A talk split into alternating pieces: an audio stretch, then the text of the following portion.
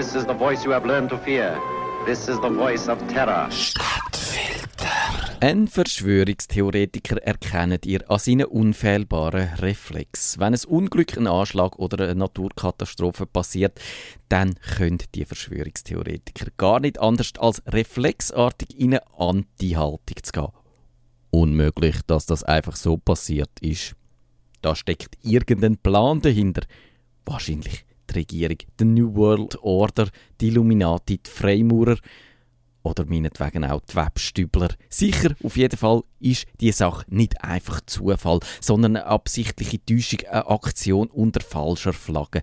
Wahrscheinlich eine verdeckte Operation vom Geheimdienst, vom Militär oder direkt von Regierungsbeamten. Man hat den Reflex in letzter Zeit öppe die können beobachten, zum Beispiel beim Amoklauf an der Grundschule von Sandy Hook. Im Dezember 2012 hat Adam Lanza zuerst seine Mutter verschossen, dann hat er 20 Schüler und 6 Lehrer hingerichtet.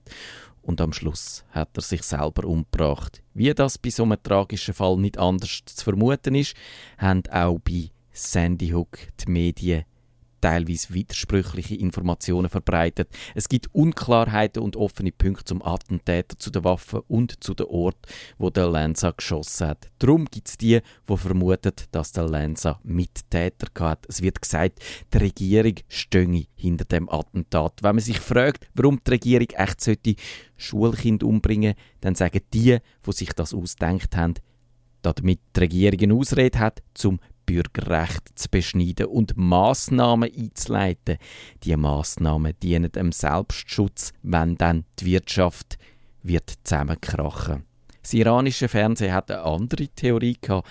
Das sind Todesschwadronen vom israelischen Geheimdienst gewesen, sagen die.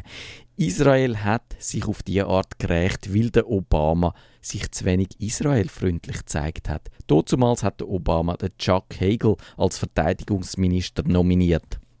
Und das ist ein ziemlich prononcierter Kritiker vom Staat Israel gewesen. So ganz ohne Beweis ist dann das aber nur eins antisemitischer Bullshit. Aber schließlich hat der antisemitische Bullshit bei den Verschwörungstheorien lange Tradition. Die schönste Theorie ist die, wo der Vater vom Attentäter Adam Lanza abzielt. Der hat für die Finanzabteilung von General Electric geschafft.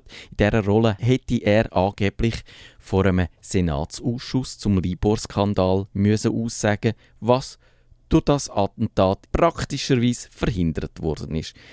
Wie gesagt, der Reflex gibt es zu allen Ereignissen, die die Menschen erschüttern und auffühlen. Das Boston Bombing, also der Anschlag auf den Marathonlauf zu Boston im April 2013, False Flag, die Tsarnaev-Brüder sind CIA-Agenten und die Medien haben im Voraus gewusst, dass die Bomben werden explodieren. Der Amoklauf im Kino von Aurora, garantiert von irgendjemandem im Hintergrund finanziert, dann wie hätte sich ein arbeitsloser Medizinstudent Waffen im Wert von 20.000 Dollar können leisten und die Mutter von der Verschwörungstheorie 9-11, das ist, wir haben es häufig genug gehört, ein Inside-Job gewesen.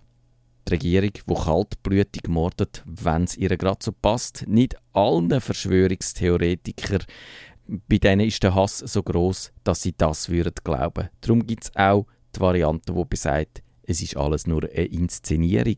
Die vermeintlichen Opfer, das sind Schauspieler und alles ist ein Theater, wo für die Medien aufgeführt wird. Man nennt die Schauspieler Crisis Actor. In Umlauf gebracht hat die Theorie ein Professor von der Florida Atlantic University, der James Tracy.